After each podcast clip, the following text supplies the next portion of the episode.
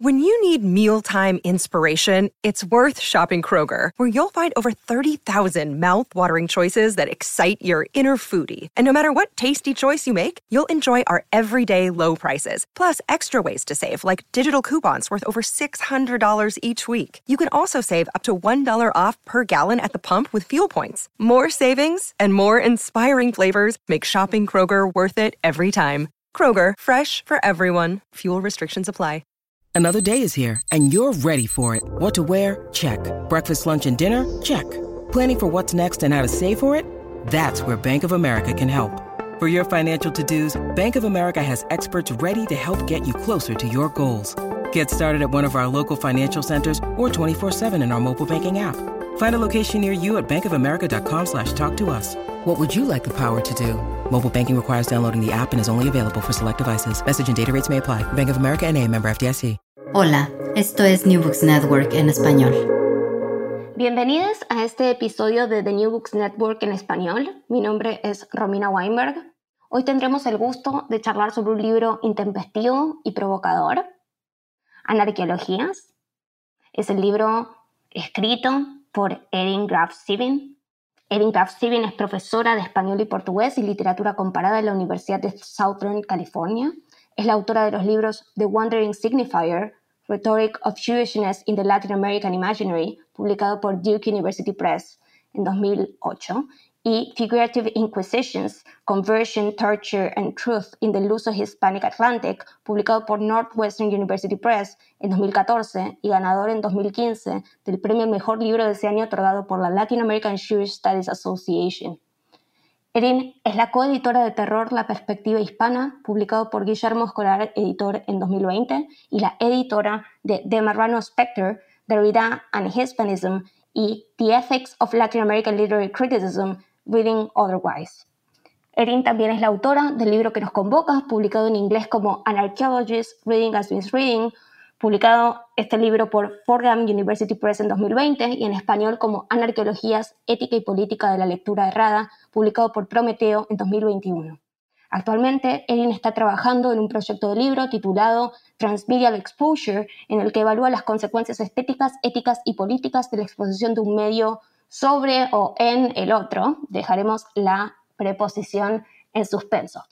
Y ahora sí, paso a leer muy obedientemente la descripción de anarqueologías ofrecida por Prometeo Editora, para, como digo siempre, no blasfemar. Anarqueologías, ética y política de la lectura errada, este libro urgente, se dirige implacablemente a una deconstrucción de los latinoamericanismos de la identidad, aquellos que excavan en busca de fundamentos, para proponer una lectura deconstructiva y errante que a contrapelo de los estudios disciplinarios busca exponer la teoría de la literatura y el arte y la política a la ética en lugar de una arqueología, pues una anarqueología, una mirada que se vale de variadas, de, variados, de variadas disciplinas al tiempo que cuestiona formas de conocimiento disciplinarias, una lectura que se enfrenta a los puntos ciegos y los errores para interrogar y cuestionar todo fundamento. En esa lectura arqueológica, Saer, Borges o Aira se anudan con Levinas, Derrida, Badiou y Rancière en una exposición en la que conceptos políticos y éticos como identificación y reconocimiento, decisión y acontecimiento, entre otros, se revelan radicalmente imposibles y errantes. La productividad de la mirada que emerge de ese anudamiento renueva la lectura de las producciones culturales y de los conceptos críticos, revelando el poder de intervención de una lectura crítica de la cultura como eficaz acto anárquico de resistencia. Ahora sí, Erin, bienvenida. Muchas gracias. ¿Me escuchas bien? Te escucho perfectamente bien. Muy bienvenida. Gracias, gracias por la invitación. Estoy encantada. Bueno, para mí es un gusto total hablar de este libro que, como lo he definido en diferentes medios, me parece un breve libro infinito. Así que voy a empezar, voy a empezar sin más por la primera pregunta, que espero sea una pregunta engañosamente simple, que es para quienes no leyeron todavía el libro, que recomiendo vayan a buscar urgentemente, ¿cómo podríamos definir aunque sea por asociación contrastiva o metonímica, no hace falta proveer una definición proposicional. Pero, ¿cómo podríamos empezar a acercarnos a lo que llamas anarqueologías y cómo entraría ese término en tensión con los conceptos de arqueología o arqueologías? Bueno, una, una pregunta simple y, también infinita, breve e infinita. Em, bueno, he dicho varias, varias veces eh, em, recientemente hablando del libro que em, es el tercer libro eh, que es publicado y que cada libro que he escrito parece haber nacido eh, del último. Entonces, sí, sí, Inquisiciones figurativas nació de una parte del significante errante de Wandering Signifier, en que quería explorar como más a fondo la cuestión de las alegorías de la Inquisición y la figura del marrano, ¿no? Eh, y escenas de tortura que había empezado a ver en el primer libro que trataba la cuestión de lo judío en el imaginario literario latinoamericano. Creo que el tercer libro, An Arqueologías, em, nació del segundo, de Inquisiciones figurativas, de la siguiente manera. Creo que cuando, bueno, por lo menos cuando yo termino un libro, em, termino con una pregunta. Termino repensando qué es lo que hubiera querido hacer en ese, en ese libro. Y no es que termino odiando el libro, aunque, aunque tengo momentos así también, eh, sino que me pregunto, bueno, ¿para qué sirve? ¿Para qué va? O sea, ¿qué debate eh, entra, ¿no? Lo que acabo de decir. Entonces, inquisiciones figurativas em, que exploró, como acabo de decir, escenas de tortura, de interrogación, eh, pensando incluso la historia de la tortura eh, en la tradición occidental, empezando con em, orígenes eh, griegas clásicas, ¿no? Em, por ejemplo, Paige Dubois, em, especialista ¿no? clásica, nos dice que eh, eh, las primeras instancias de la palabra tortura, eh, basanos, aparece en un contexto legal, legal particular, ¿no? Aparece en una, en una situación en que el esclavo, ¿no? en el contexto de Atenas, el esclavo em, tiene que dar testimonio diciendo la verdad de su amo, ¿no? Del dueño. Entonces, torturan eh, al esclavo para buscar una verdad sepultada y desenterrada. Y a esa verdad eh, llaman aletea, ¿no? En griego. Entonces, me quedé pensando, bueno, para los que quizás no tienen tan fuerte interés o obsesión como yo en escenas de la Inquisición, ¿no? Y de, sus eh, ficciones, digamos, eh, alegóricas eh, modernas y contemporáneas, en contexto de dictadura, etc. ¿Por qué nos interesa esa lógica inquisicional? ¿Dónde podemos encontrar la lógica inquisicional hoy en día, incluso en nuestro discurso y nuestros debates latinoamericanistas, ¿no? Y eh, empecé a pensar que muchos estudios, em, no solamente estudios literarios, también estudios de, archivos históricos, em, buscan una verdad sepultada ¿no? y desenterrada, igual que la tortura, esa aletea, ¿no? que es una verdad que, que hay que reencontrar yo trato de proponer otro tipo de lectura que en vez de ser una lectura, una lógica inquisicional o arqueológica, ¿no? De nuevo, sepultada y desenterrada, que proponemos eh, y que hagamos, realicemos una lectura anarqueológica. ¿Qué sería esto? Sería una lectura, primero, lo más importante, que se dé cuenta de que sea una lectura, una interpretación, una mediación. O sea, yo no puedo entrar, yo no puedo aproximar a un texto literario, un archivo histórico y encontrar la verdad de ese texto o eh, ese archivo. Eh, en cambio, sí puedo encontrar verdades incluso más profundas eh, pero que tiene que ver con mi propia intervención. Para hacer esto, eh, trato de buscar eh, en los textos errores, puntos ciegos, malentendidos, puntos de intraducibilidad o opacidad, ¿no? Para de ahí poder empezar a pensar eh, arqueológicamente. Entonces, trato de hacer esto como ejemplo en, el libro. Clarísimo, clarísimo. Eh, la capacidad de síntesis, eh, no puedo creer. Eh, estaba pensando en esta cuestión que mencionabas sobre tu relación con el término aletheia que implica una verdad como desocultamiento, ¿no? Y, como, y también puede tener esa connotación de la remoción de algo que está ocultando la verdad para que se desoculte. Y, tu, y, implica también una relación historizada con la etimología, ¿no? que, es una, que es, un, es una tradición también de valoración de lo etimológico como algo que no nace necesariamente, como términos que no nacen necesariamente culturalmente, sino que hay algo oculto en los términos mismos, ¿no? en el lenguaje mismo.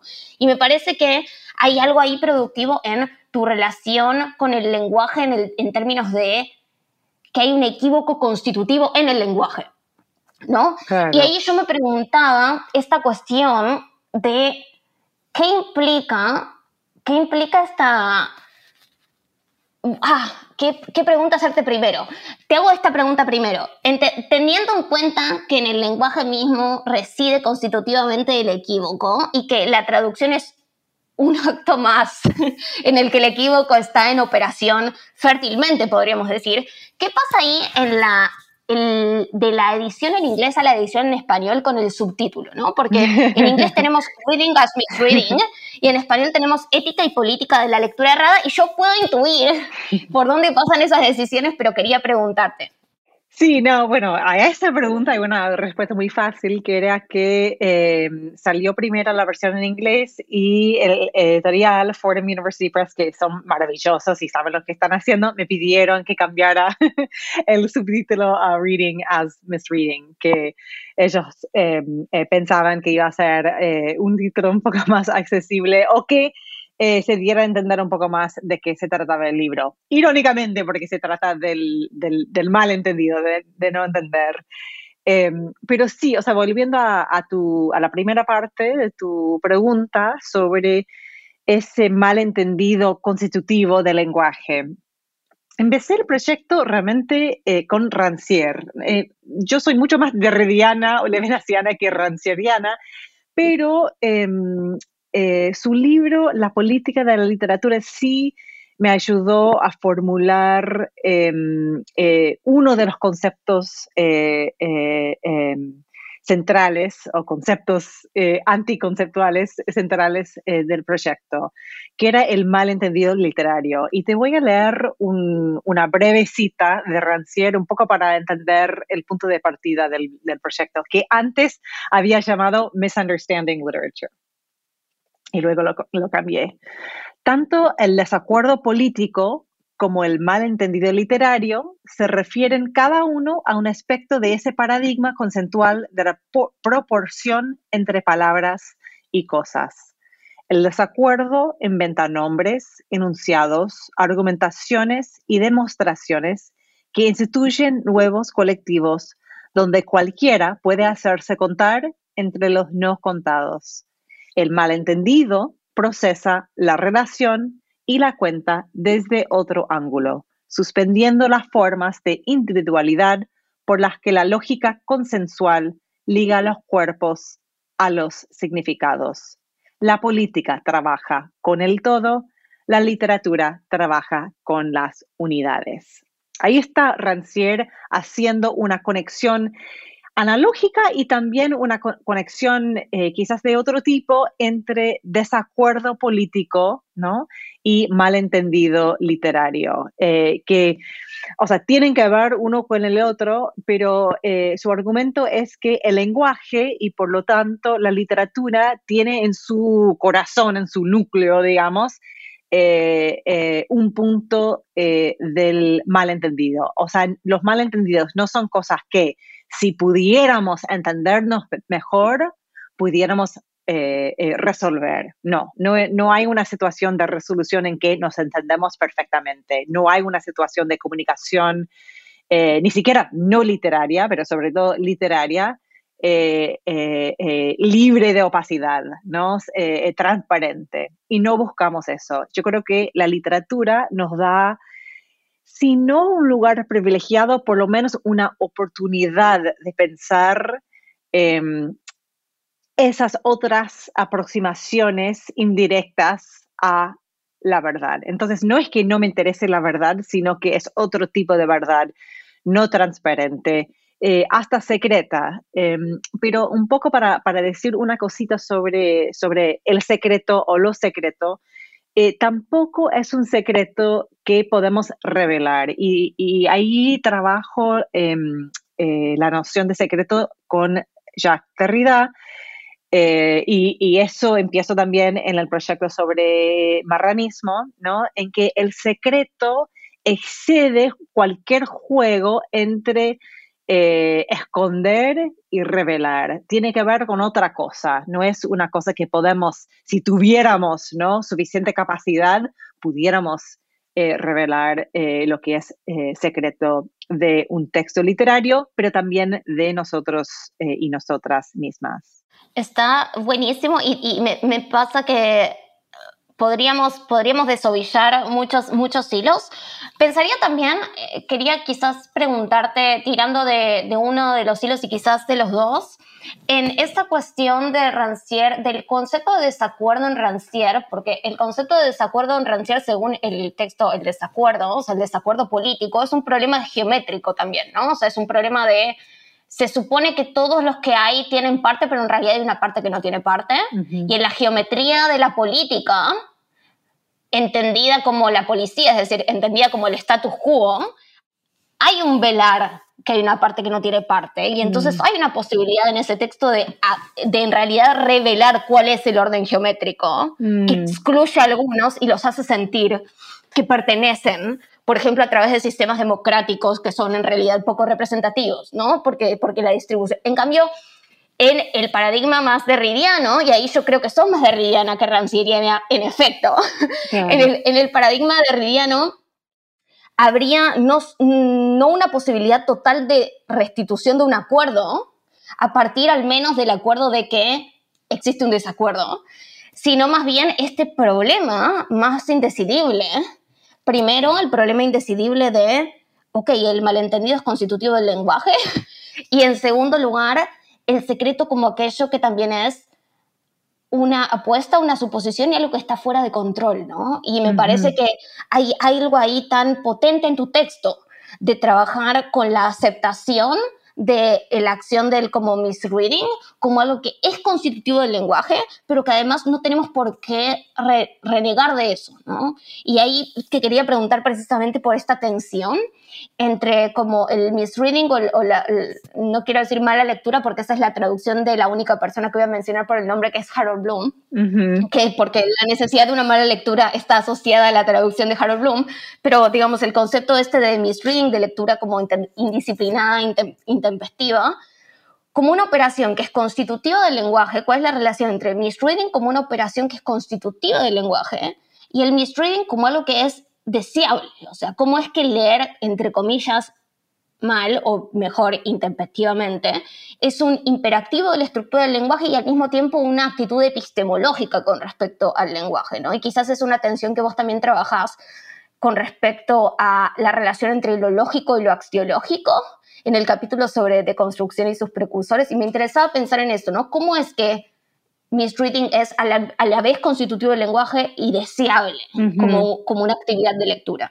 Mira, cada pregunta tuya tiene como cuatro preguntas, así que voy a intentar responder eh, sabiendo que, que, quizás voy a fracasar un poquito.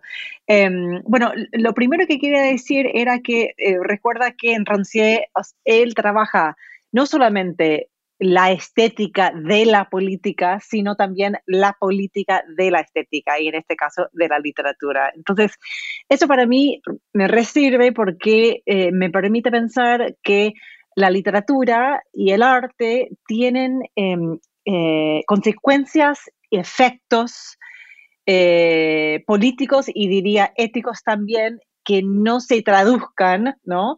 A un proyecto político legible. O sea, eh, eh, tendemos a pensar, por ejemplo, o pensábamos antes que la literatura más política o, comprometida, ¿no? Tenía, digamos, un compromiso político ideológico concreto, ¿no? Entonces, en general, esas obras eh, terminaban siendo un poco chatas, aburridas, em, y me gustaría eh, sugerir eh, con Rancière que incluso, o, o, sobre todo, cuando no tengan ese mensaje legible, Em, mensaje ideológico legible que tienen eh, posibilidades y consecuencias ético-políticas eh, eh, muy radicales. Entonces, eso, eso por una parte.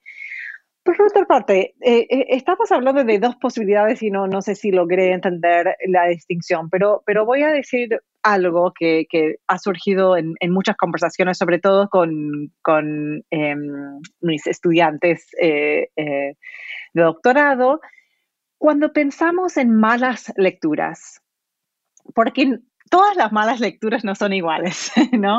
Todas las lecturas erradas o débiles eh, no son iguales. Em, hay lecturas flojas, ¿no? Eh, en que uno no em, toma el esfuerzo de entrar en relación íntima con el texto. Em, eso me interesa menos. Para mí es una relación, podríamos decir, irresponsable, ¿no? En términos éticos, eh, en el sentido de que, em, bueno, primero, son lecturas poco generosas, pero también terminan siendo poco interesantes, mientras que otras aproximaciones con el texto literario que sean más íntimas, ¿no? En español hablamos de la lectura detenida, ¿no? Slow reading, que me encanta, que, tiene esa dimensión temporal, mientras que en inglés hablamos de close reading, ¿no? Una lectura cercana, es algo más espacial que temporal. Eh, ambos describen de manera eh, eh, quizás em, alegórica eh, una relación íntima eh, ¿no? con el texto, en que uno toma su tiempo. Pero tomándose el tiempo con el texto, eso no quiere decir o no quiere implicar una fidelidad literal ¿no? con lo que se lee. Porque si es un texto literario, lo menos interesante es la parte literal. ¿no? Benjamin habla de eso cuando habla de la traducción, ¿no? de la poesía. O sea, la poesía no está ahí para comunicar un mensaje, sino que está ahí para hacer otra cosa con y mediante el lenguaje. Entonces me interesan las lecturas supuestamente malas, erradas, equivocas, ¿no? Em, eh, cuando, surjan, eh, cuando surgen justamente de esa relación eh, y de un compromiso fuerte ¿no? con el texto, aun cuando, y quizás sobre todo cuando, uno va a proponer una lectura a contrapelo. Y de hecho, mis lecturas eh, eh, de los textos filosóficos de Emmanuel Levinas eh, me parecen muy a contrapelo, aunque también trato de guardar un espíritu fuertemente levinasiano en, en las lecturas que quizás Em, eh, muchos levinacianos o muchos lectores y muchas lectores eh, quizás estarían en desacuerdo o no, no hubieran visto, digamos, lo que, lo que me gustaría ver em, en sus textos. Buenísimo, súper interesante y recomendaría a quienes vayan ya mismo, si es que no están yendo ahora en cinco minutos, que vayan a buscar el libro y que, y que vean qué es lo que hace Erin con algo tan importante para lo que ella acaba de decir, como para su libro, como para los pensadores con los que trabaja, con el concepto de temporalidad, ¿no? O sea, qué pasa cuando hay ciertas cuestiones de ciertos autores que se hacen legibles a partir de cierto anacronismo, ¿no? De ciertas otras escrituras que aparecen presuntamente después, pero que en realidad iluminan aspectos que ya estaban ahí. En ese sentido, no me parece que sea una lectura de, Levinas eh, heterodoxa, sino una lectura anacrónicamente iluminadora, pero bueno, eso, eso es un cliffhanger para quienes quieran ir a, ir a buscar ese, ese hilo. Pero, Erin, quería pedirte que hablemos más del error. Hablaste un poco del error y de tus lecturas particulares. En realidad hay hay, hay muchos términos que, funcionan como conceptos o, como operaciones, como la ceguera, el malentendido, el marranismo, eh, bueno, el error, la pasividad, la exposición, el pensamiento indisciplinado, la deconstrucción, que son términos que explícitamente asocias como operaciones desbaratadoras que no se identifican con, pero que son afines a el pensamiento arqueológico. Entonces quería quizás que, nos metamos un poquito a hablar de, si querés hablar de otro término está bien, pero a mí me, interesa específicamente preguntarte con qué, qué pasa ahí con el error y con ese, con ese equívoco que está en el término errancia, ¿no? Que es errar, pero, pero errar en su doble sentido, ¿no? Con la posibilidad de fallar y con la posibilidad también de, de andar, ¿no? de conducirse por espacios eh, desconocidos o incalculables. Claro, y, ahí hay una conexión con mi primer libro justamente sobre lo judío, ¿no? Y como significante errante, eh, justamente. Sí, no, eh, mi interés en el error nació cuando conocí el trabajo de la Internacional Errorista, que es un grupo em, o una actividad que salió del grupo Etcétera, eh, que es un colectivo mm, artístico político, eh, ¿no? Em, em, basado en, Buenos Aires, pero, pero que tiene conexiones en otras partes de Latinoamérica y hacen acciones y actividades en otras partes del mundo. Han estado en Italia y Nueva York también. y eh, surgió los erroristas o el proyecto errorista de la siguiente, de la siguiente manera, según eh, ellos, y, es su, mito fundacional y podemos cuestionar si es, eh, si es, em, si es verdadera ¿no? la historia que cuentan, que es que em, querían hacer una protesta cuando George eh, w. Bush fue al, em, Mar de Plata eh, para un encuentro eh, sobre, creo que era sobre medio ambiente, pero era justo en el momento en que estaba em, lanzando la guerra contra el terror. ¿no? Entonces, ellos quisieron hacer, hacer una acción con el eslogan, ¿no? todos somos terroristas. ¿No? Un poco aprovechándose de otros eslogans políticos, ¿no? Buenísimo. Eh, todos somos los judíos alemanes, por ejemplo, que era un, eh, eh, parte del movimiento ¿no? en, en, Francia de ese momento de resistencia. y dicen que cuando quisieron teclar eh, en la compu, ¿no? Todos somos, terroristas, eh, salió todos somos erroristas, salió como error, ¿no? Entonces decidieron que les, les encantó, les encantó el error y querían abrazarlo, afirmarlo y incluso organizarse a base de ese error. Entonces publicaron un manifiesto. Uno, todos somos erroristas. Dos, el errorismo basa su acción en el error. Tres, el errorismo es una posición filosófica equivocada, ritual de negación, una organización desorganizada. Luego salta al cinco, no hay cuatro, hay un error ahí.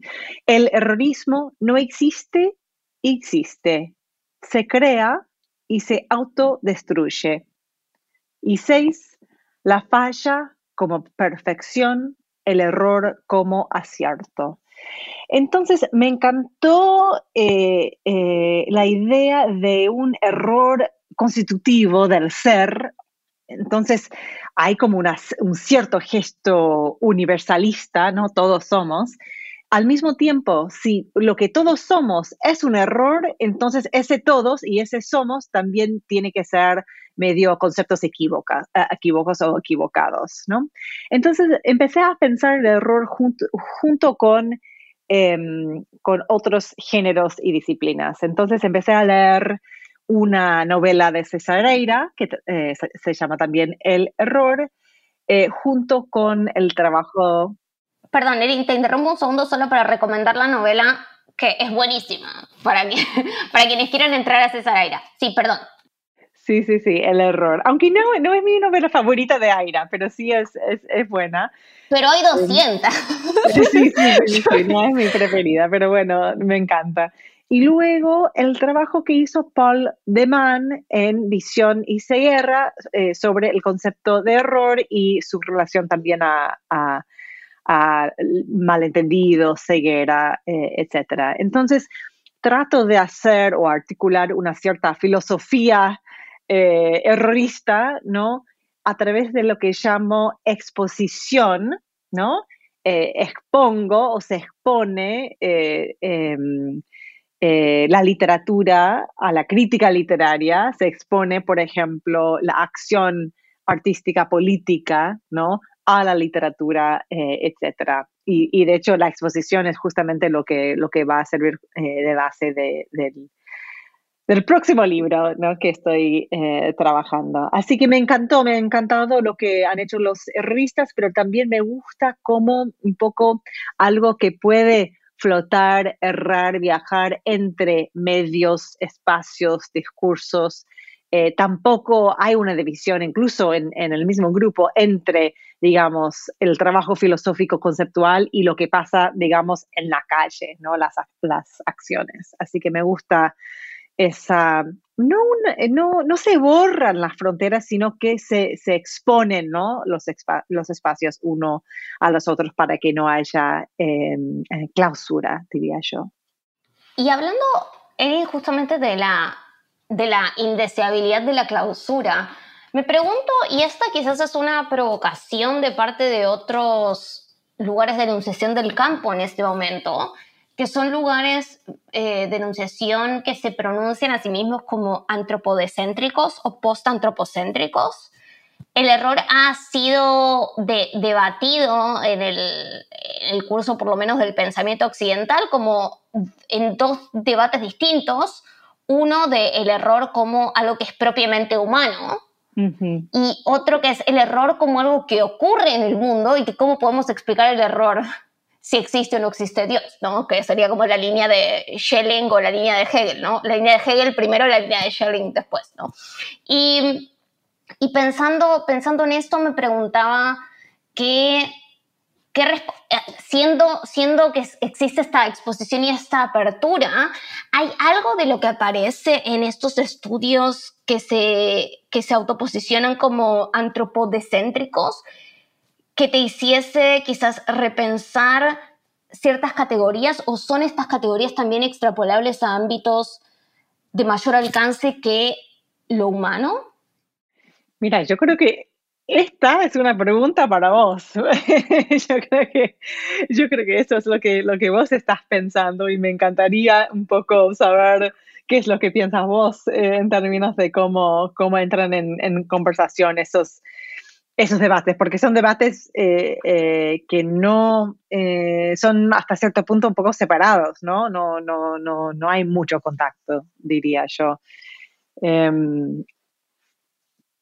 Pero no, no, me no, da curiosidad saber lo que estás Está buenísimo, no, está buenísimo. No, de verdad, esa fue una pregunta fuera de libreto, eh, pero, pero estaba pensando en, estaba pensando en eso porque, porque lo digo así como también luego fuera de libreto, como de Riviana también, que hay como esta asociación unívoca entre lo antropológico y la deconstrucción como lo que está solamente confinado presuntamente al lenguaje humano, o, o, o, o, el suplemento o la, o la diferencia pensado solo en términos de la diferencia como algo humano. Y a mí me parece interesante, por lo menos, y esto de nuevo estoy improvisando porque esta pregunta está realmente fuera de libreto, me parece que es, que es interesante pensar, animarse a pensar éticamente en cosas que son antropológicas. O sea, no, no pienso que la deconstrucción, mi interpretación de la deconstrucción, y creo que mi interpretación de la construcción está explícitamente en Derrida, no es antropológica,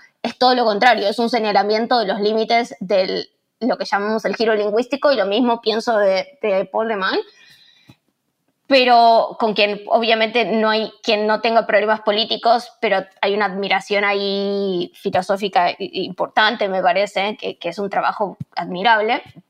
Eh, pero al mismo tiempo creo en el coraje, y me parece que tu libro es un ejemplo de eso, eh, creo en el coraje de decir, no, esto pertenece a esta dimensión del debate. Y esta dimensión del debate es antropológica y eso no es un problema, eso no, no es un defecto, eso es un área del, debate, ¿no? Y me parece que, que, quizás eso iba. No creo que esos, eh, esos, esos asuntos estén desconectados, sino por el contrario, creo que es un debate a tener que implica la deflación contemporánea del concepto de agencialidad de manera tal que podemos decir de cualquier agencia, podemos de manera bastante problemática supuestamente extrapolar agencialidad de manera ética a entidades no humanas y eso implica un, problema, ¿no? Un problema.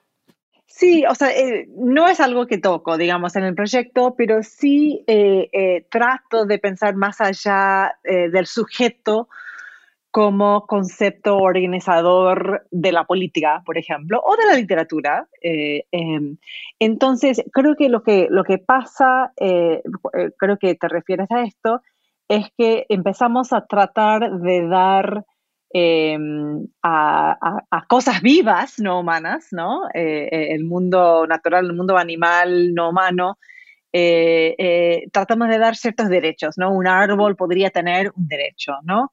Eh, para mí hay una diferencia entre pensar en derechos y pensar en sujetos, ¿no? Entonces, no, no para mí no, tenemos que pensar eh, en el árbol o, darle el estatus al árbol de un, sujeto para que, eh, para que tenga derechos a vivir, ¿no? Yo creo que podría tener un derecho a la vida sin ser ni, ni sujeto ni objeto. Entonces, simplemente dar a los objetos vivos o no vivos, ¿no? Porque, porque hay, hay, objetos que, no vivos y luego hay, cosas vivas no humanas, estatus de, em, de, sujeto que para mí es una categoría eh, conceptual y política ya eh, agotada, ¿no?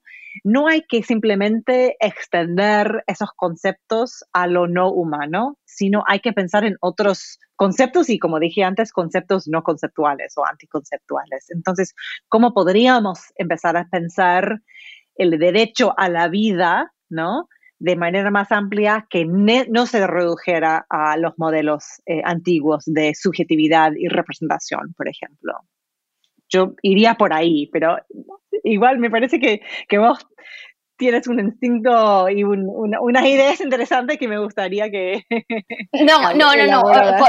Eso podemos hablar después porque realmente tengo, quiero aprovechar esta chance de hablar de tu libro porque hay tanto para hablar. Pero lo único que diría ahí es que me parece que justamente la respuesta que das es que no hay una desconexión, que hay precisamente una apertura a pensar, quizás anticonceptualmente, quizás anti o parafilosóficamente de otra manera eh, que no sea necesariamente la domesticación de ciertas maneras de pensar seres a partir de ciertas categorías que no pertenecen a las tradiciones que quizás están demandando derechos para esos, para esos entes o esos seres. Entonces me parece que, nada, solo esto para decir, los derridianes no están en contra de pensamientos antropocéntricos, están abiertas a, eso, pero hay que encontrar los términos del debate y me parece que ahí quedan, quedan los hilos sueltos para agarrarlos. Pero volviendo específicamente a tu libro, ¿no? Me parece que algo súper interesante y ahora entro un poco en el debate de campo sobre el latinoamericanismo y los estudios latinoamericanos. Pienso en el rol específico de la literatura, porque este también, además de muchas cosas, es un libro sobre estudios literarios. Y hay una elaboración, creo, muy interesante y, dolorosa hasta cierto punto, pero necesaria, creo, del problema de qué se supone que haga la literatura en relación con la política y con la ética con la que no necesariamente se identifica. Y, y vos hablabas antes de estos efectos que no necesariamente se identifican con un proyecto político legible, no son la versión literaria de un proyecto político legible, y hablas de que quizás la literatura, de que quizás en la literatura hay una manera de exponer los malentendidos políticos y literarios, es decir, exponer la falla en el entendimiento o el entendimiento como una falla, pero también puede ser que la literatura opere como un testigo de la imposibilidad de ciertas exposiciones, de la imposibilidad de ciertas articulaciones de, ciertas fallas en la articulación. Y pensaba en ese sentido, digamos, en el trabajo reciente de Mariano Siskin sobre la literatura y los estudios literarios como espacios de, duelo, como espacios para, más en tus términos, habitar la incertidumbre o el fracaso, la imposibilidad de calcular el futuro. Entonces, en términos de campo, me preguntaba, ¿cómo ves eh, ¿Cómo, ves que se divide o se organiza el campo en este momento? Porque he visto ciertas mesas, por ejemplo, de LASA que siguen aferrándose. LASA, quiero decir, la Latin American Studies Association, el Conference o Congress, en donde había ciertos paneles que querían como si fuese estar por fuera o luego de las dicotomías entre deconstrucción, de colonialismo, posthegemonía y crear otro, otra suerte de perspectiva del latinoamericanismo. Y yo me preguntaba si es que todavía estamos dando el debate en esos términos mm. de escuelas, o mm. si hay algo más inquietante y más complejo que se da en distintos puntos de vista epistemológicos sobre cuál es el rol político o infrapolítico de la literatura hoy.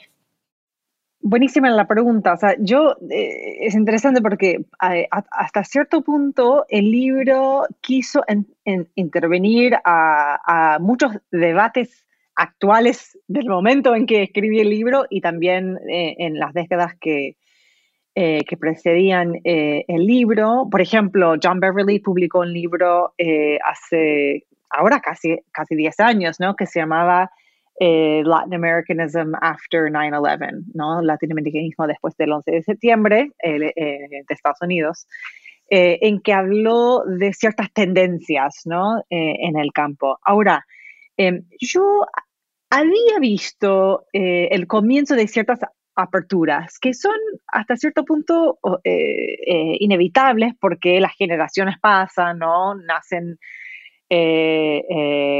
nuevas pensadores, ¿no? Eh, y de hecho siempre son las más interesantes eh, los y las jóvenes, les jóvenes.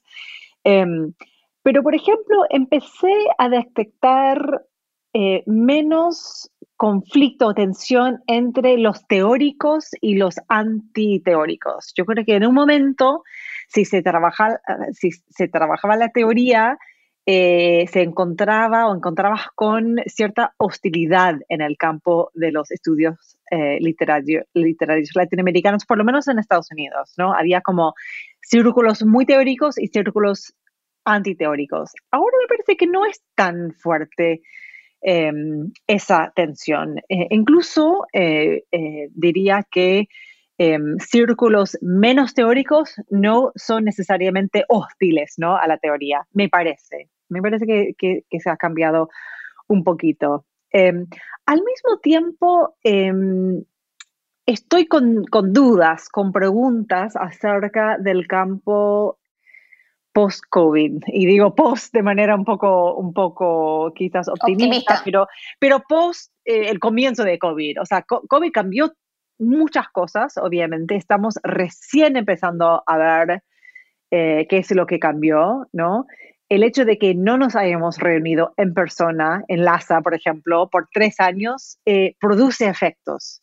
Yo creo que eh, cambia y hasta cierto punto elimina debates que espero retomar, espero que retomemos, ¿no? Una vez que nos veamos de nuevo el año que viene. Y de hecho, no sé cuándo va a ser. En mayo se, se supone, en Vancouver se supone, pero no, creo que no han publicado las fechas. Estoy esperando ese LASA para ver, bueno, cómo, cómo volvemos a vernos, cómo volvemos a debatir, pensar eh, cuáles son eh, los debates más, eh, más importantes para, em, para nuestro momento. No, está está súper esta cuestión, nuevamente este ímpetu a la apertura y a la incertidumbre, esta apertura a la incertidumbre, como algo no necesariamente optimista o pesimista, sino como, como un estado de hecho también, ¿no? Me parece que forma parte de lo mismo. Es constitutivo del estado de situación, ese, tener que evitar la incertidumbre y uno puede hacerlo desde una actitud de clausura, que es la identificación de tendencias o la identificación de fracasos, porque mencionaste este autor que sacó este libro, eh, Latinoamericanism After 9-11, identificando tendencias, y luego su último libro se tituló The Failure of Latin America. Y hay otras actitudes en el campo que son un poco más abiertas a ver qué es lo que pasa en ese ámbito de, de indecibilidad. Y en ese sentido, pensando en ámbitos, pensaba en esto de, es verdad, ¿no? las conferencias, no, nos vemos hace mucho, y eso es verdad, lo hablaba con gente del departamento también, que es tan distinto, ¿no? Es tan distinto, incluso si se da por Zoom, es tan diferente, ¿no? Las conversaciones que uno tiene, los ámbitos que, que uno las tiene. Pero ahora que la universidad, por lo menos el ámbito de la universidad está un poco más abierto de nuevo, quería charlar un poco sobre tu concepto o, proyecto de universidad expuesta o universidad pasiva, que me parece que cuando hablas de Passive University es como tan provocador y astuto, pero al mismo tiempo hay, por supuesto un argumento detrás de, de eso que se viene desarrollando a través de todo el libro sobre el, sobre el concepto de pasividad.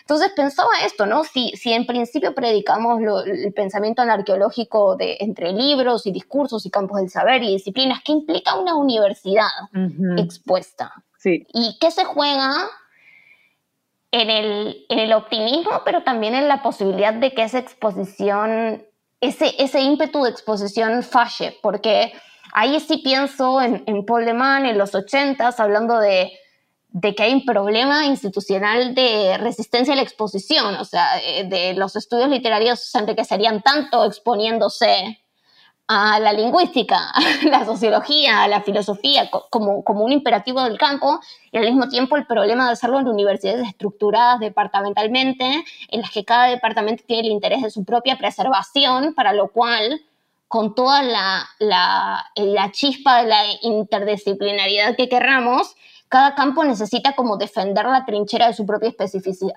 Entonces, ¿qué pasa ahí con, qué implicaría una universidad expuesta y cuáles son sus potencialidades y sus riesgos?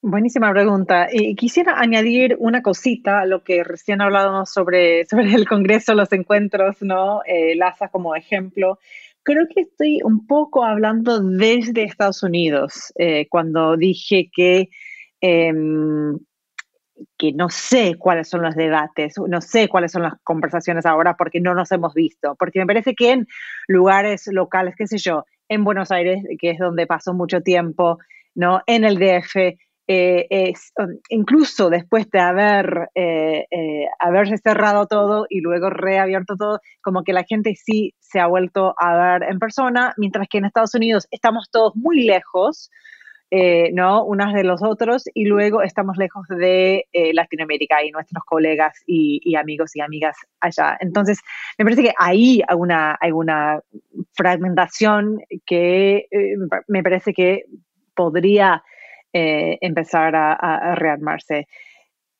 Lo digo porque también mi respuesta a la pregunta eh, eh, por la universidad también viene de una perspectiva norteamericana, ¿no? O sea, he trabajado en universidades solamente en Estados Unidos, aunque obviamente he visitado y he pasado tiempo con muchas universidades también en Chile, Argentina y en México un poco, en España. Em, pero em, lo que veo, algo que veo en la universidad corporativa, ¿no? Eh, en Estados Unidos, que obviamente tiene sus, sus versiones y manifestaciones en, en, todos los países ahora, ¿no? La universidad neoliberal. Una de las tendencias que me parece que, em, hablando de, de lecturas malas o débiles, ¿no? Es la énfasis en la interdisciplinariedad, ¿no? Se dan fondos, se dan recursos, se dan becas, eh, ¿no? a los trabajos que intentan trabajar eh, eh, interdisciplinariamente. Esto en principio es genial, o sea, yo creo que todos tenemos que salir de nuestras disciplinas para pensar más allá, ¿no? De, de, digamos, las paredes ¿no? Eh, eh, y, fronteras em, detrás de las cuales muchas veces em, eh, nos quedamos. Em, al mismo tiempo, me parece que las versiones más comunes del trabajo interdisciplinario tienden, tienden a enfatizar los puntos más superficiales, débiles, menos interesantes de cada disciplina para poder ser traducible, para poder entenderse, ¿no? Trans o interdisciplinariamente. Entonces, Yo prefiero pensar en lo indisciplinario o incluso en el pensamiento indisciplinado como una posible manera de venir de cierto lugar con ciertos métodos y prácticas ¿no? disciplinarios, exponiéndose a lo otro, ¿no? La literatura a la filosofía, la filosofía a la antropología, ¿no? La antropología eh, al pensamiento eh, negro contemporáneo, por ejemplo, que es algo que quizás, eh, sobre todo en Estados Unidos, creo que el pensamiento conceptual más interesante y realmente con más vitalidad hoy en día sería el pensamiento negro, black thought, um, que es algo que podríamos discutir. Em, entonces, me gustaría pensar posibilidades de exposición mutua que em, describo en relación con la idea de la pasividad, pero no es una simple pasividad en contraste con la actividad, sino que es una eh, eh, actipasividad, como diría Derrida, em, y en, en, este parte del libro, en esa parte del libro, entró en conversación con su discusión de la decisión pasiva, ¿no? En que eh, totalmente involucra decisión, ¿no? Acción eh, eh, de un no sujeto. Em, entonces, una universidad pasiva no sería simplemente pasiva, sino, sino que sería receptiva y responsable a lo otro o para con el otro ese otro podría venir desde, fuera de la universidad, entonces la universidad podría responder a ciertas demandas eh, ético-políticas supuestamente externas ¿no? a la institución, pero también podrían ser demandas internas, ¿no? Pueden venir de estudiantes, de trabajadores, ¿no? o simplemente de las disciplinas o de las prácticas eh, disciplinarias eh, eh, más subalternas dentro de la universidad.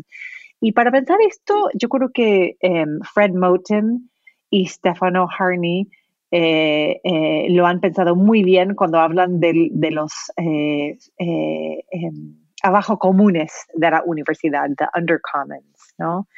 Como una manera de pensar la institución desde adentro y desde abajo, ¿no? Entonces esto sería como un camino posible.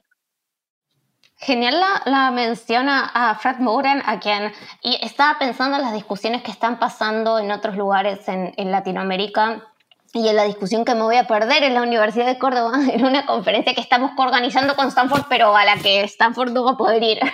Ah. pero vamos a estar ahí en espíritu eh, con eh, eh, les brillantes Emanuel Bisset y Gabriel Catrén. Y con una iniciativa compartida también con, con Gabriel, invitamos a, Fred Moden hace, hace relativamente poco ah, a charlar sobre, el, sobre el concepto como la, posibilidad de pensar de maneras múltiples la identidad y su respuesta, como esperábamos y como nos pusimos contentos también de escuchar, fue como el concepto de identidad es un problema, ¿no? O sea, hay que problematizar la identidad, el paradigma de la lógica de la identidad, ¿no? Y, me parece que eso también va, está en consonancia con tu filiación que acabas de mencionar y, y con tu posicionamiento respecto de la lógica inquisitorial de la identidad. Y pensaba también en cómo The Wandering Signifier, y pensaba así como en la anterior entrevista que le hice a profesores Siskin y Hoyos, dejé algunos hilos tirados para quienes quieran escribir papers o ensayos errantes sobre cuestiones, así que voy a dejar este pendiente, que es un ensayo comparativo que hable sobre The Wandering Signifier de Erin Graf Steven y The Signifying Monkey, A Theory of Afro-American Literary Criticism de eh, Henry Louis Gates Jr., because porque me parece que hay mucho ahí para pensar en qué pasa ahí con el significante y la significación errante. Pero lo dejo ahí porque, porque tiraste ese campo de estudio también y, me parece que está, que está interesante. Em, quería... Es que, es que hay tanto, ¿no? Hay tanto en lo que, los que vos mencionás, Erin, pero quería preguntarte esta cuestión de, bueno, primero comentar en la diferencia entre la interdisciplinariedad como apropiación de un conocimiento, de una disciplina en la que quizás uno no está demasiado formado a veces, y eso es mi, mi sentimiento personal por lo menos, de nuevo una opinión personal, de que eso siento que a la hora de, poner la pluma en el papel o la tinta o la, la, tecla en el Microsoft algo, me tiembla la mano de decir, estoy diciendo algo sobre cine, como cuánto, cuánto sobre esto, como para hablar sobre esto. Y la diferencia entre esa actitud de cierta domesticación, de yo puedo hablar de cuántas disciplinas yo me proponga, digamos, y la diferencia entre eso y esta idea de recepción, de responsabilidad y de exposición que implica una cierta humildad también, ¿no? Una cierta humildad indisciplinada de dejarse afectar sin necesariamente decir que uno tiene un conocimiento dominante sobre otro campo de saber, ¿no? Y me parece que eso es pragmáticamente para quienes somos estudiantes súper valioso, Erin, así que te agradezco un montón por eso.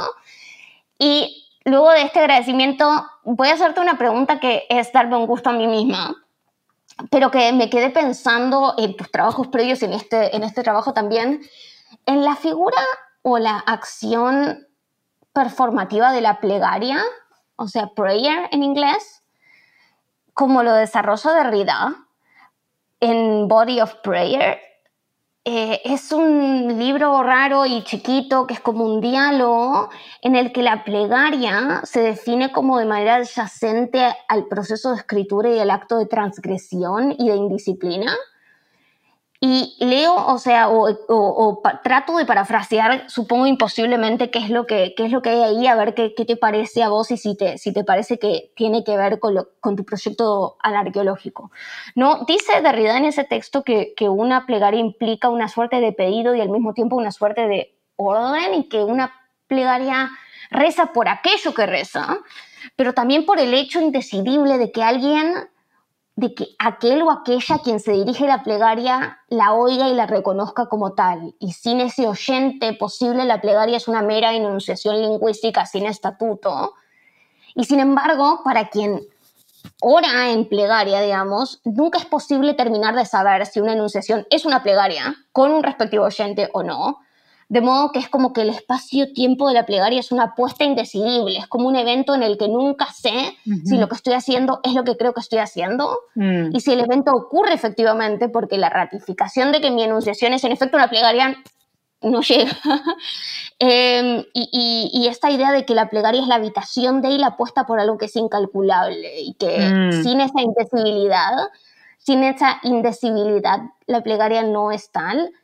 Y es como si la plegaria presupusiese una fe, la fe de que potencialmente puede ser una plegaria y de que potencialmente hay alguien que le esté yendo, pero también presupone una indeterminación siempre diferida de su propia identidad porque nunca estoy seguro de si lo que digo como plegaria lo es, porque la plegaria supone la suposición de la existencia de otro y la indecibilidad sobre si ese otro existe o no. Entonces, me preguntaba si hay alguna manera de relacionar esta estructura o esta dinámica de la plegaria con tu proyecto en anarqueologías y si podría ser la plegaria otra de esas figuras fértiles como, como el malentendido o el error eh, asociadas al pensamiento anarqueológico, entendamos la plegaria como algo así estrictamente religioso o no, ¿no? Sí, sí, sí, sí, sí. No, eh, esa pregunta es, maravillosa, o sea, nunca me han hecho esa pregunta y me da la oportunidad de, pensar algo que siempre me fascinó eh, en Levinas, no de Derrida, sino Levinas, aunque siempre hay una relación y, a veces las relaciones son, son, secretas, em, en que habla de la plegaria como preparación para la plegaria. ¿okay? Entonces, en, en la tradición judía, eh, la plegaria eh, eh, más importante es el amida. Y lo que se dice antes es, se pide a Dios que se abra la boca para poder rezar, ¿no? Entonces, es ese momento, cuando todavía no ha llegado, ese momento de apertura hacia, ¿no? El avenir, podríamos decir de manera más derridiana, ¿no? En que, según Levinas, acontece, ¿no? Eh, la verdadera, digamos, plegaria. Ese, ese momento de, apertura, de no saber qué viene después, de no, no, de no estar preparado, ¿no? Para lo que viene. em, que, es, que, es algo que describe el acontecimiento y que describe la idea del porvenir, ¿no? Esas cosas por, lo cual no podemos estar eh, preparados. Y también describe la escena ética levenasiana, ¿no? Esa apertura al otro eh, eh, en, en, la cual no entiendo al otro, yo no tengo una comprensión de lo que, de quién es el otro y qué es lo que quiere de mí, ¿no? Si lo entendiera, entonces no sería una postura abierta ética, sería otra cosa, sería una tematización de ese otro. Eh, entonces, me parece que esa escena, ¿no? Eh, pre-plegaria, que es la verdadera escena plegaria, eh, nos da mucho que, pensar en términos no solamente de la religión, donde eh, realmente no, paso tiempo pensando tanto en, los espacios religiosos, sino en los espacios em, de la lectura, en que uno se pone en una posición de apertura, de incondicionalidad, ¿no? O sea, ¿qué, es, lo que, es lo que viene? yo no vengo al texto con mi lectura ya preprogramada, ¿no? Si lo hiciera, entonces no sería lectura. Y, creo que sí, eso sí sería una, una linda definición de la lectura arqueológica. Así que aprecio la pregunta. Me, aprecio la respuesta, me, me, quedo con mucho que pensar también y esa cita tanto de la cita de la plegaria por venir o la plegaria de la plegaria y también la cita de, del pedir por ábreme los labios para que yo pueda orar. Las dos están en este texto de Derrida también. Ah, ok, ok, ok. Que tengo que volver a eso. Está esa explicitación intertextual. Eh, y lo que quería preguntarte, ya que, que hablamos de, de que, bueno, como vos decís, ahí uno no viene con la preparación de qué lectura va a ocurrir cuando ocurra la lectura, si es que ocurre la lectura. Pero como mencionaste antes, hay y esta quizás es mi última pregunta que es doble, ¿eh? pero quizás la primera parte de mi última pregunta es, mencionaste antes que hay malas lecturas y malas lecturas, ¿no?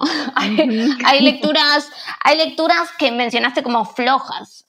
Y, quizás mis últimas preguntas tienen que ver con la docencia y con cómo es que el pensamiento anarqueológico que vos bien definís como algo que no es ni teórico ni práctico, porque esa distinción no tiene, no tiene lugar en esta manera de concebir la operación anarqueológica. ¿Cómo es que en el acto de enseñar podemos compartir esta, esta manera, esta, esta no lógica de la Inquisición o no lógica de la identidad en nuestras maneras de leer? Cuando enseñamos a quiénes porque depende. Y ya, y te lo dejo abierto, pues claro, exacto. Bueno, cuando estamos, pienso, pienso en las aulas, pero puede ser que haya otros ámbitos de, de la enseñanza o del, de la construcción del saber en la que también está en juego pensar cómo socializar prácticas de lectura anarqueológica. Sí, o sea, eh, muchas cosas. O sea, creo que mm, por un lado podría hablar de, de cómo, cómo doy clase a, a, a los estudiantes em, de pregrado, ¿no? Subgraduados. Y, y, quizás eh, otra manera de dar clase a, los estudiantes de doctorado que, que vienen con otra formación, eh, ya con una preparación un poco más fuerte.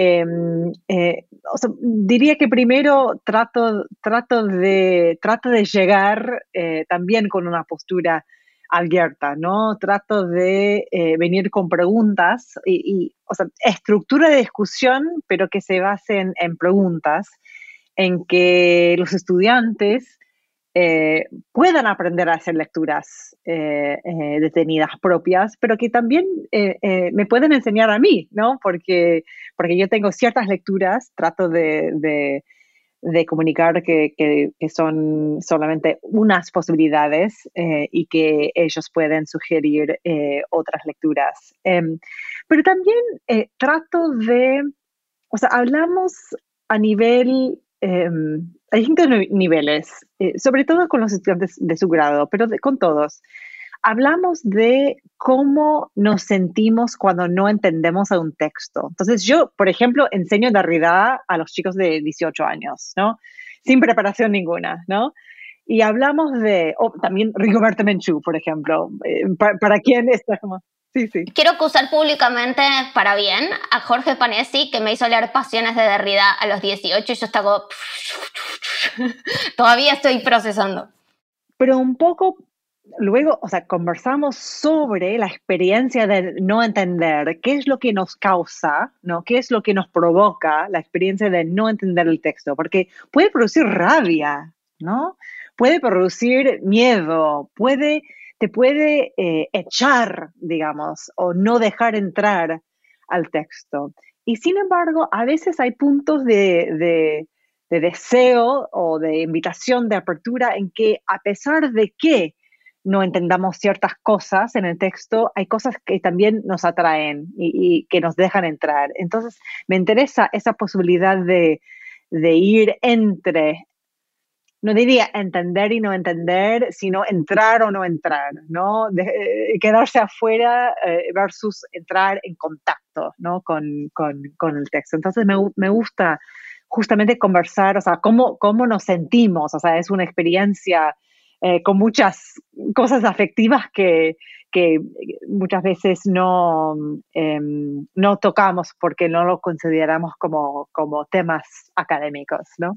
Sí, no, está, está genial porque además esta es una manera de resistir la tentación de querer que todo sea interpretable, ¿no? O sea, querer poder traducir un texto literario a un proyecto político, a una idea de sociedad, a una ética. Y es como, bueno, a veces hay cuestiones que se resisten a ese entendimiento y evitar ese, ese malentendido o no entendimiento directamente está súper súper fértil. Y pensando en esos procesos, Erin, esta es mi última pregunta, pero luego también está abierta para que desarrolles en lo que quieras pensando en estos, estos procesos, ¿no? Estos procesos que vos definís como, bueno, ¿cómo nos sentimos? Hay algo ahí de un silencio incómodo en la clase, de, bueno, hay que pensar, ¿no? ¿Cómo es que nos sentimos? Y, pensando en la cuestión procesual y en la, temporalidad, que es algo que también surgió en esta conversación, me pregunto si hay un tiempo y un proceso no solo para la lectura en arqueológica, sino para la escritura en arqueológica. ¿Y qué significaría eso? Mm, Buenísimo. Eh, bueno, eh, simplemente quiero decir que, que, esa pregunta acerca de la experiencia quizás afectiva psíquica de la lectura eh, es, es, un primer paso, digamos, ¿no? Las lecturas no se quedan ahí, sino que nos da la posibilidad de decir, bueno, si nos pasa esto, entonces, ¿qué, podemos, qué, podemos hacer? ¿Qué tipo de lecturas podemos realizar, llevar a cabo, ¿no? Em, pero no es, o sea, no, no podemos realizar, digamos, una lectura simplemente a base de nuestra experiencia afectiva. Me parece. O sea, eso, eso ha sido mi, mi método. En términos de la escritura anarqueológica, yo diría que busco, busco producir una cierta obra que guarde sus propios puntos ciegos. Entonces, no trato hay, una, hay un libro maravilloso eh, de, de Julieta Que se llama Unthinking Mastery. A mí no me interesa ser autoridad sobre algo, sino que me interesa ofrecer una cierta lectura, una cierta aproximación, un cierto análisis, eh, incluso eh, debates a veces controversiales, ¿no? para después estar o, quedar, eh, eh, eh, quiero que el texto se quede abierto a sus propios errores y puntos ciegos. Entonces, por ejemplo, y esto lo digo como confesión, llegué al final de arqueologías, estaba preparando el manuscrito para entregar, organizando la bibliografía, y me di cuenta de que la bibliografía era muy masculina. Y eso era una cosa como sin, que, que no había pensado, o sea, simplemente era una cosa que pasó yo pensando un poco de manera quizás ingenua que, bueno, las ideas no tienen género, no sé qué, yo no busco, como no trabajo cuestiones de género explícitamente, eh, no habría que pensarlo de manera explícita. Y decidí que no, que realmente habría que hacer un esfuerzo incluso intencional de deshacer esas bibliografías eh, eh, masculinas. Entonces, realmente eh, me dirigió a otro proyecto, estoy muy, muy metida ahora en un proyecto que, que, llamamos Women in Theory, ¿no?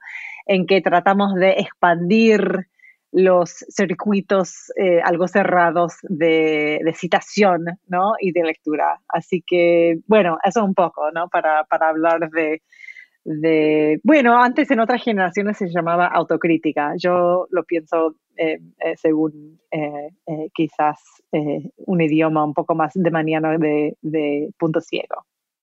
Bueno, eh, nos dejas, Erin, con ganas de ir a googlear qué es lo que seguís haciendo con, con teoría, con, con, cuestiones que tienen que ver con el género de manera sí, si queremos, yo, yo no tengo problema en decir autocrítica en algún punto.